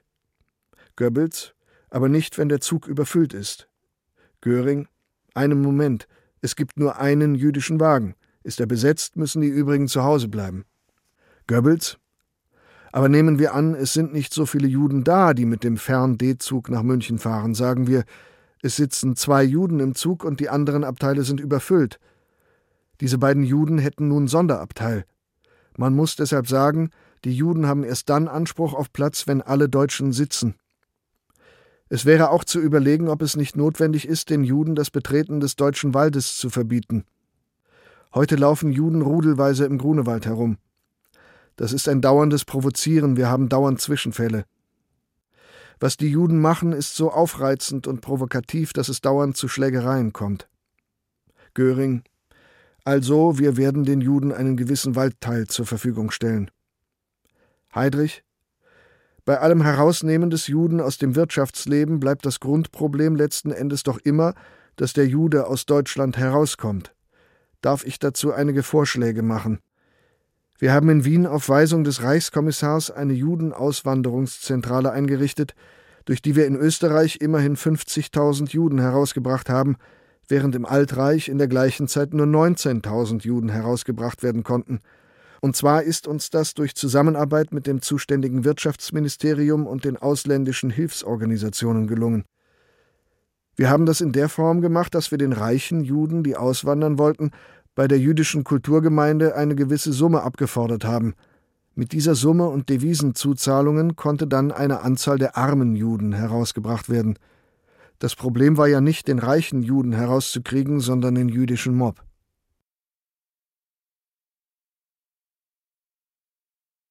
Ich bin Inge Lammel aus Berlin. Ich gehörte zu den wenigen jüdischen Kindern, denen es möglich war, aus Nazi-Deutschland zu flüchten und ihr Leben zu retten, indem sie mit dem Kindertransport nach England äh, im Juli 1939 auswandern konnte. Meinen Eltern ist es leider nicht mehr gelungen und sie sind dann hier in Nazi-Deutschland ermordet worden. Ich lese jetzt hier das Dokument 2 174. Der Hilfsverein der Juden in Deutschland beginnt am 24. November 1938 die Immigration von Kindern in die Niederlande zu organisieren. Rundschreiben des Hilfsvereins der Juden in Deutschland. Kinderverschickung nach Holland. Durch ein interkonfessionelles holländisches Komitee welches sehr eng mit dem jüdischen Komitee in Amsterdam, dem Komitee vor Joodse Flüchtlingen, zusammenarbeitet, ist die Möglichkeit gegeben, mehrere hundert, wahrscheinlich sogar über tausend Kinder nach Holland zu bringen, deren spätere Weiterwanderung möglichst gesichert sein soll. Es wird größter Wert darauf gelegt, dass die Auswahl der Kinder nach objektiven Gesichtspunkten vorgenommen wird. Also in erster Reihe die gefährdetsten Kinder, zum Beispiel Kinder, deren Wohnung nicht benutzbar oder deren Vater nicht da ist oder die aus anderen Gründen in ihrer jetzigen Umgebung nicht bleiben können. Nach unseren bisherigen Informationen müssen die Kinder gesund sein. Das Alter darf zwischen drei und etwa 17 Jahren liegen wobei die älteren Kinder als die dringenderen Fälle anzusehen sind. Vorbehaltlich weiterer Nachrichten empfehlen wir Ihnen vorläufig Adressen solcher Kinder, die für die Verschickung besonders in Frage kommen, schon bei sich zu sammeln. Höchstwahrscheinlich kommen nur Kinder deutscher Staatsangehörigkeit oder Staatenlose mit früherer deutscher Staatsangehörigkeit in Frage. Wesentlich ist auch die Feststellung, ob und in welcher Weise eine Weiterwanderung gesichert ist. Die Abwicklung der Passagen übernimmt sicherlich der Hilfsverein. Über ähnliche Aktionen für England und Holland hoffen wir nächster Tage Nachricht geben zu können.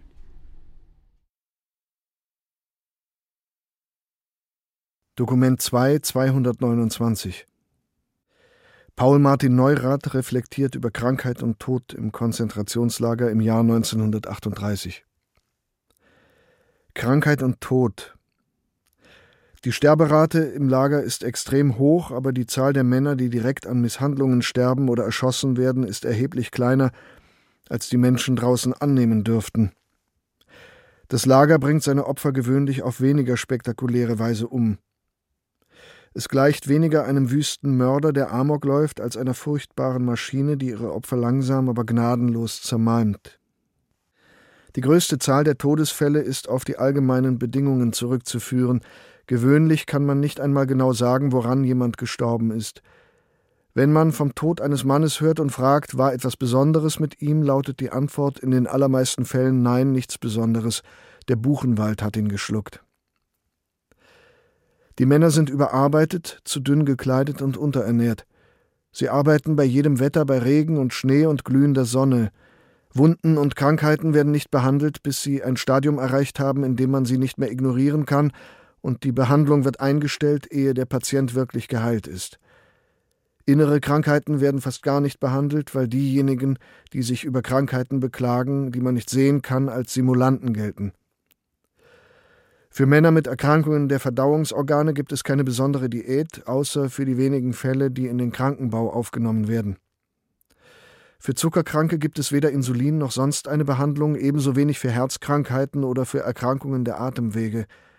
Nur eine voll entwickelte Lungenentzündung wird anerkannt und bei dieser beträgt die Sterberate 60 bis 70 Prozent.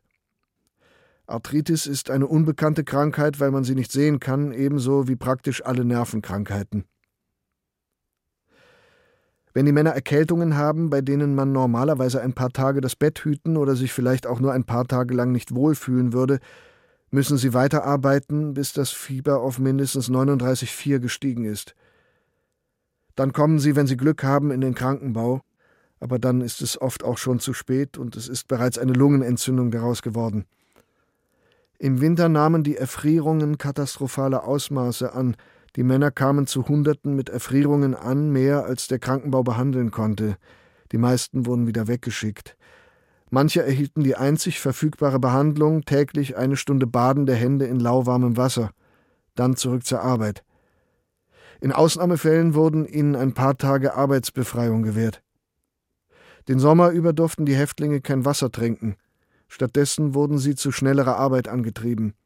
Viele starben an Sonnenstich oder an allgemeiner Erschöpfung.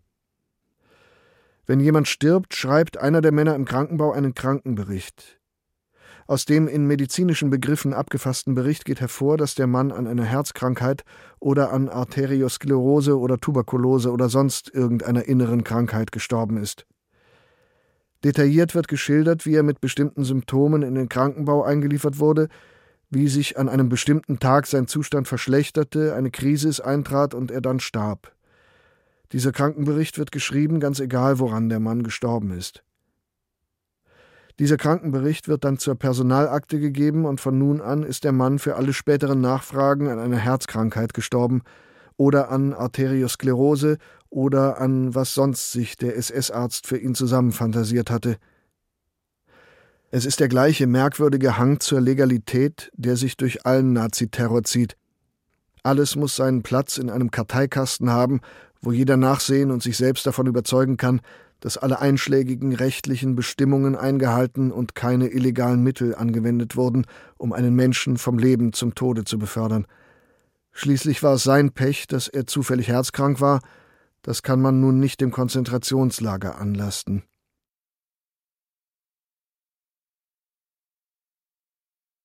Dokument 2, 257. Der Chef der Sicherheitspolizei informiert am 1. März 1939 über die Pläne zur Erfassung von Juden zur Zwangsarbeit im Krieg. Vermerk geheim. Es war die Vorfrage zu klären, in welchem Umfange die Juden zu geeigneten Dienstleistungen heranzuziehen sind. Es bestand Einigkeit, dass ein besonderer Einsatz der jüdischen Frauen und Kinder in keinem Verhältnis zu dem erforderlichen Aufwand an Arbeitskräften, Überwachung und Mitteln stehen würde. Arbeitsmäßig ist von dem Einsatz der jüdischen Frauen und Kinder kein Erfolg zu erwarten.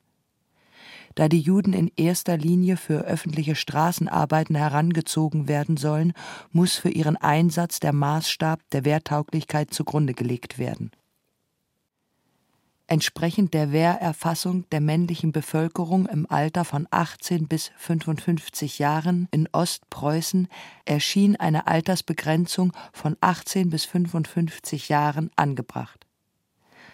Bei einer Gesamtzahl von ca. 600.000 Juden muss man schätzungsweise mit 200.000 Juden, die für eine Dienstleistung im Kriege in Frage kommen, rechnen wenn auch ein Arbeitseinsatz nur bei den wehrtauglichen 45 bis 55-jährigen Juden in Frage kommt, erscheint eine Beschränkung der Erfassung auf diese Jahrgänge der männlichen Juden nicht zweckmäßig.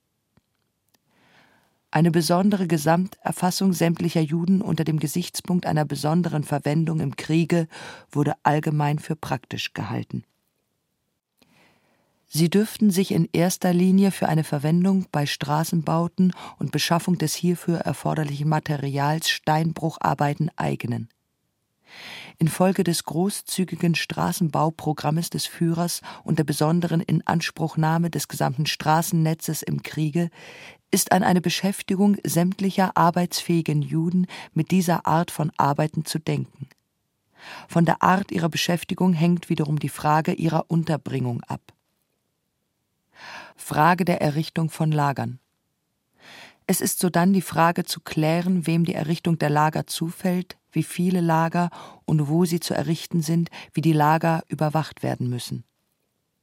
Bei der Erfassung ist die Arbeitsdienstunfähigkeit zu prüfen.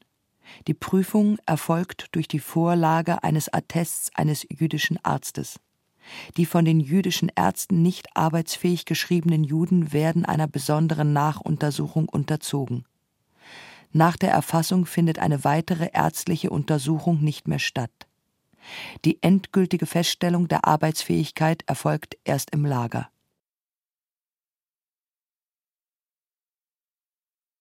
Mein Name ist Ari Rath.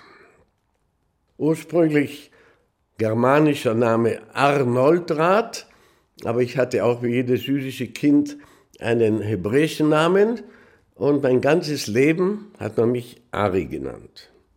Und Ari heißt auf Hebräisch auch Löwe.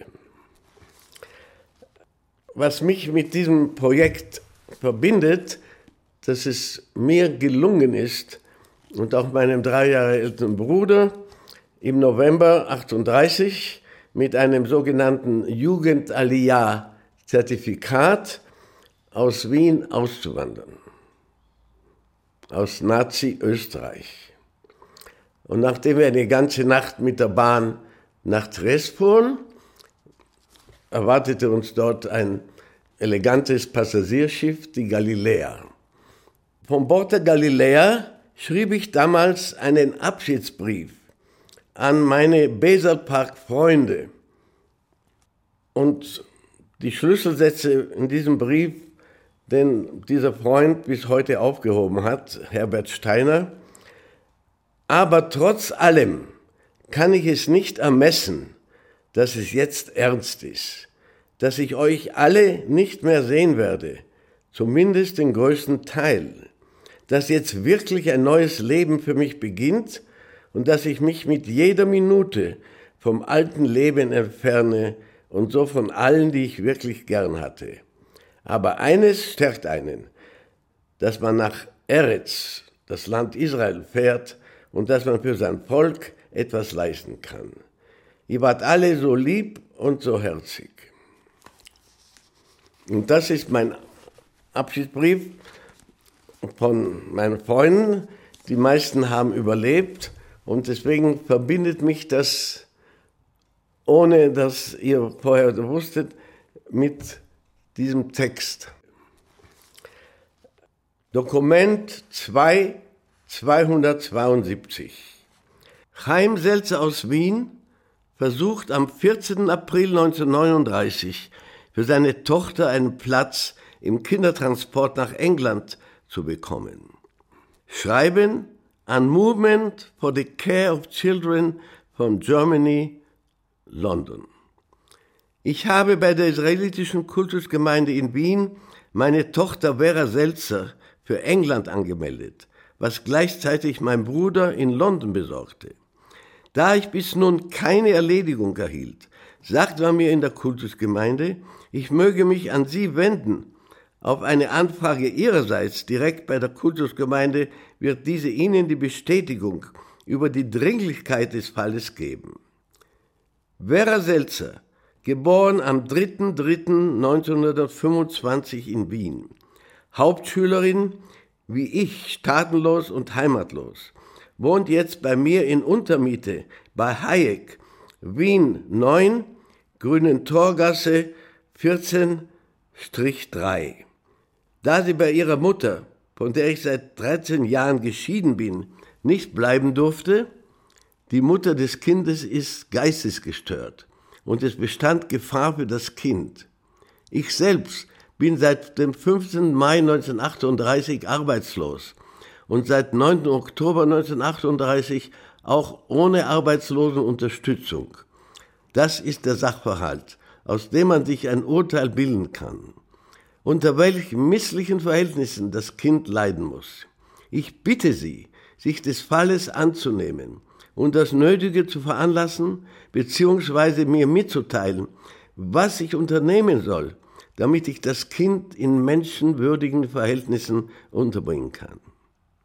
Ich danke Ihnen im Voraus für Ihre Bemühungen und empfehle mich hochachtungsvoll.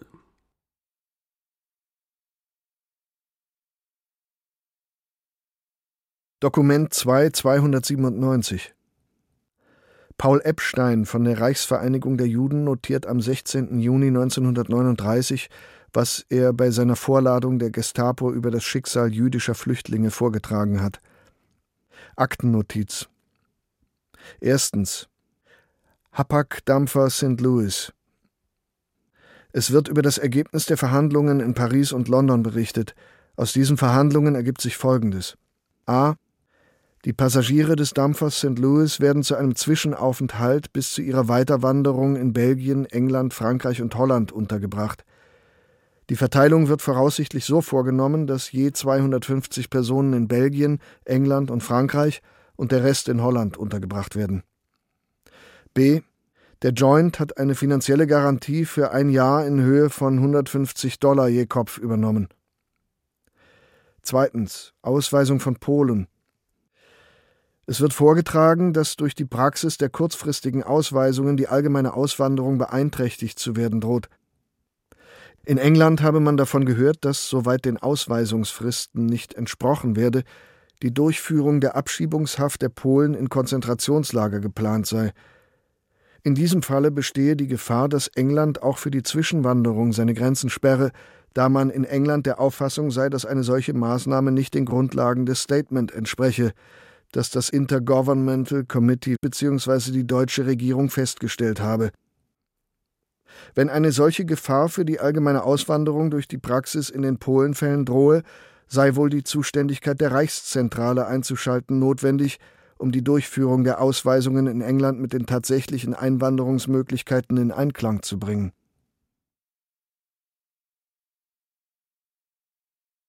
Dokument 2 305 ein unbekannter Verfasser berichtet dem Joint am 5. Juli 1939 über Abschiebungen und illegale Immigration aus dem Reich. Auswanderung aus Deutschland und Österreich. Die Naziregierung ist sehr darauf bedacht, dass die deutschen und österreichischen Juden so schnell wie möglich auswandern. Mit Gewalt und vielerlei Formen der Verfolgung wie Verschleppungen in Konzentrationslager usw. So versucht sie die Menschen in Panik zu versetzen und sie zu zwingen, unter allen Umständen auszuwandern. Die Nazis beteiligen sich sogar in großem Stil am Schmuggel tausender Menschen. Gleichzeitig behalten sie die Reisepässe von Ausreisewilligen ein und behindern so deren Emigration, sei es um den letzten Pfennig aus diesen Menschen herauszupressen, bevor sie Deutschland verlassen, sei es um Leute zurückzuhalten, die möglicherweise zu politischen oder sozialen Gruppen gehört haben, die den Nazis verdächtig erscheinen oder die im Besitz von Informationen sind, von denen die Nazis nicht möchten, dass sie in den Nachbarländern bekannt werden. Infolgedessen kommt es neben dem, was wir als geordnete Emigration bezeichnen würden, auch zu ungeordneter Emigration. Jedoch findet diese ungeordnete Emigration mit Unterstützung der Gestapo und der Nazis statt, beziehungsweise wird von diesen erzwungen. Zu Beginn der Nazi-Herrschaft in Österreich fanden umfangreiche gewaltsame Vertreibungen über die Grenze statt. Juden aus dem Burgenland wurden über die ungarische oder die tschechoslowakische Grenze gejagt, um dann von der Polizei in diesen Ländern wieder zurückgeschickt zu werden. Dann wurden sie erneut mit vorgehaltenem Bajonett in diese Länder getrieben, die nicht willens waren, sie aufzunehmen. Die Not vieler dieser Menschen ist uns bekannt, insbesondere jener, die monatelang auf einem Kahn auf der Donau lebten und schließlich mit Hilfe des Joint nach Palästina emigrieren konnten. Wir wissen von anderen Gruppen im Niemandsland zwischen der österreichisch-jugoslawischen Grenze. An den Westgrenzen Deutschlands schiebt die Gestapo Tausende von jüdischen Menschen über die Grenze ab. Viele überqueren die belgische, holländische und französische Grenze mitten in der Nacht, entweder in einem Augenblick, in dem der Wachwechsel stattfindet, oder wenn die Grenzsoldaten durch irgendeinen Trick veranlasst werden, ihren Posten zu verlassen, ohne eine Ersatzwache zurückzulassen. Andere wurden in Busse oder Taxen gesetzt und als harmlose Reisende über die Grenze transportiert. Doch selbst wenn die Polizei in einem dieser westlichen Länder einige dieser illegalen Einwanderer bemerkte, rührte deren Notlage sie so sehr, dass sie sich den Anweisungen ihrer Vorgesetzten widersetzte und diese Leute nicht wieder zurückschickte, sondern sie stattdessen zum nächsten jüdischen Flüchtlingskomitee brachte. Als Polizisten in Luxemburg den Befehl erhielten, eine dieser Flüchtlingsgruppen wieder zurück nach Deutschland zu schicken, drohten sie damit, von ihren Posten zurückzutreten, sollten sie dies noch einmal tun müssen. In Deutschland und der Schweiz bedient sich die Gestapo anderer Mittel. So brachte sie beispielsweise eine Gruppe deutscher Juden zur jüdischen Gemeinde einer kleinen deutschen Stadt an der Schweizer Grenze und teilte dieser mit, die Gemeinde habe sich darum zu kümmern, diese Gruppe über die Grenze zu bringen, andernfalls habe sie selbst das Nachsehen. Es versteht sich von selbst, dass die jüdische Gemeinde alles Menschenmögliche unternahm, um dieser Flüchtlingsgruppe über die Grenze zu helfen.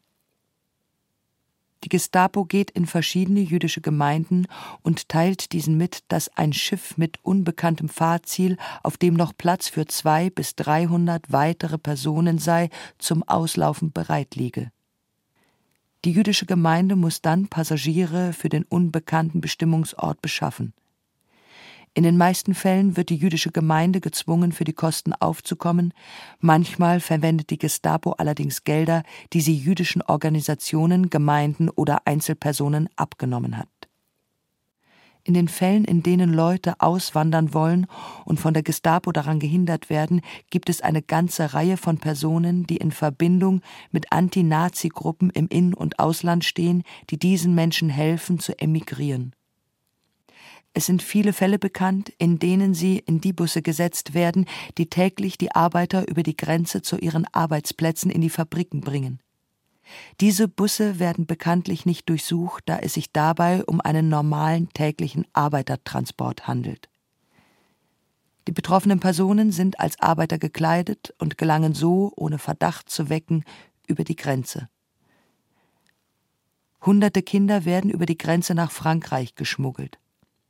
Sind sie erst einmal in Frankreich angekommen, können keine Maßnahmen mehr gegen sie ergriffen werden, da sie als Minderjährige nicht zurückgeschickt werden dürfen.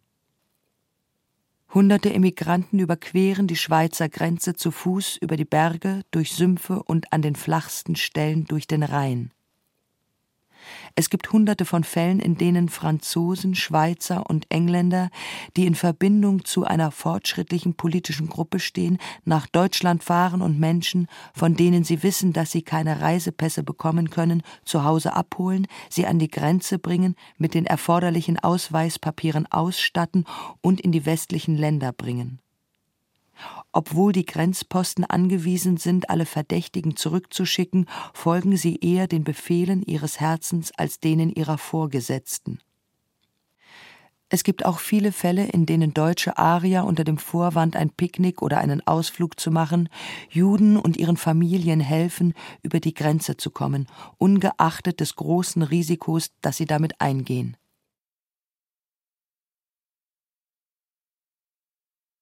Mein Name ist Abba Naor, bin in Litauen geboren, stamme von einer normalen Familie in Litauen, gut bürgerliche Familie.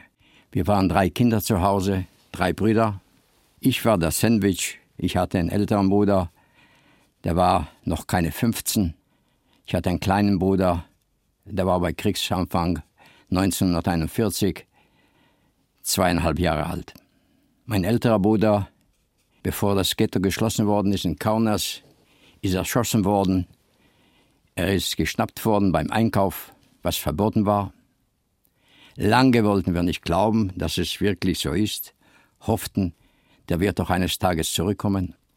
Mein kleiner Bruder und meine Mutter, die 38 Jahre alt geworden ist, 1944 von Stutthof nach Auschwitz am 26. Juli 1944 gebracht worden und am selben Tag wurden die vergast. Mein Vater ist zufällig am Leben geblieben in einer der Außenlager von Dachau, so wie ich selber. Wir trafen uns in München drei Monate nach der Befreiung. Das war ungefähr mein Lebenslauf von 1941 bis 1945. Verschiedene Ghettos, Lager, Außenlager von Dachau und endlich am Totenmarsch von Dachau am 2. Mai bei Kirchen von den Amerikanern befreit worden. Dokument 2329 Walter Tausk sieht Ende August 1939 seine Auswanderungspläne durch den bevorstehenden Krieg bedroht. Tagebucheintrag von Walter Tausk, Breslau. Sonnabend, den 26. August 1939. An Auswanderung ist natürlich nicht zu denken. Holland hat alle Häfen für fremde Kriegsschiffe und alle Gewässer für jedes fremde Schiff gesperrt. Die Grenze soll angeblich auch schon gesperrt sein. Ich und mancher andere, der heute auf den Schifffahrtsstellen nachfragte, bekam eine achselzuckend und nervöse Stimme als Antwort. Niemand wusste Bescheid. Auf dem amtlichen Reisebüro der Reichsbahn kam ich gerade dazu, wie ein Beamter die Weisung gab, alle Urlauber, auch befristete Urlaubskarteninhaber, sind fahren zu lassen. Von morgen an gelten andere Bestimmungen. Von morgen an ist nämlich Krieg.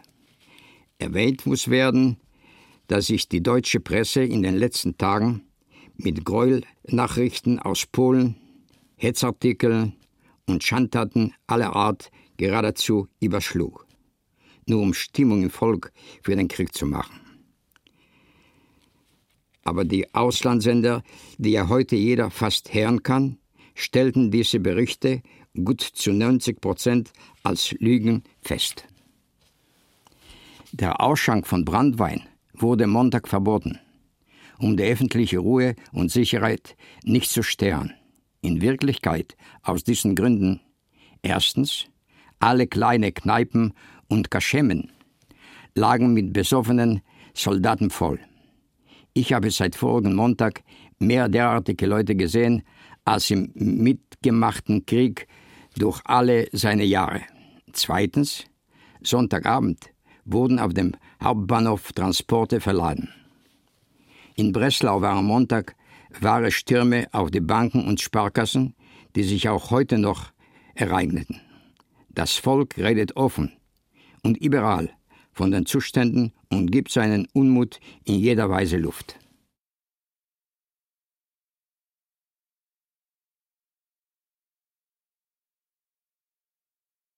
Die Quellen sprechen.